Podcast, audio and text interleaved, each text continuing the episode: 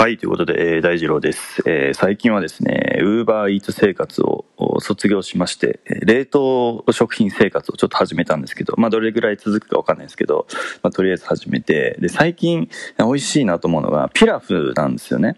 で、まだ電子レンジ買ってないんで、ピラフをフライパンで、えー2、3分かな炒めたらすぐ、うー美味しいピラフができるんですけど、で、なんか思ったのが、なんかピラフって、冷凍食品でしかあんま見ないというか、なんか、レストランとかでピラフって、あんま見ない気するんですけど、ど、どうですかね？というか、サイゼリアとかにもあんのかな？何料理なんだろう、ピラフって。なんかイタリアっぽい感じしますけど、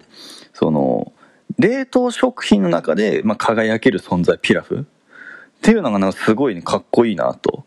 あ思ったわけですよね。なんかそういうのっていろいろあるなと思って、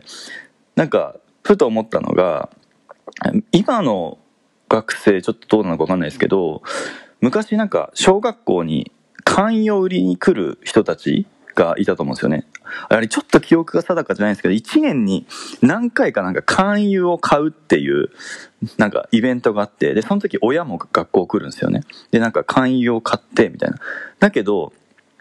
そういうイベントがないと、なんか勧誘って多分変わはなかったと思うんですよね。なんかでもなんかそういうイベントで輝ける存在みたいな。なんか映画とかで、あの、映画見るときだけなポップコーン買うみたいな。なんかその、その分野で輝ける存在。すごい、なんか、いいなって 思うんですよね。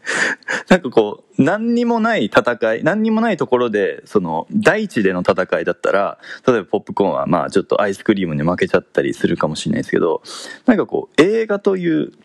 その限定されたフィールドの中では、俺がキングだみたいなね、やっぱポップコーンイズキングみたいな、なんか、なんかその輝ける存在。だから、やっぱり誰にでもなんかこう、なんか輝ける存在があるんだろうなって思ったんですよね。こう、大地で戦うと、やっぱり、ね、クリスチアーノ・ロナウドとか、ねやっぱり、ああ、すごいな、勝てないなとかってなると思うんですけど、だけどなんかこう自分の、うん、フィール、世界観の中で、えー戦えるものが、まあなんかあるんだろうなって。だから僕だったら多分それが発音だったり、まあコメディだったりするんでしょうけど、メインストリームの中だとなかなかねあた大変だなということもあるんですけどなんかそういうねちょっと自分の世界観の中で戦えば意外といけるみたいな。なんかねそんなことをねピラフ食べながら、えー思ったんですよね、うん、でピラフやっぱうまいあの冷凍食品あのいろいろ買ったんですけどもなんか全部ピラフでいいかなって。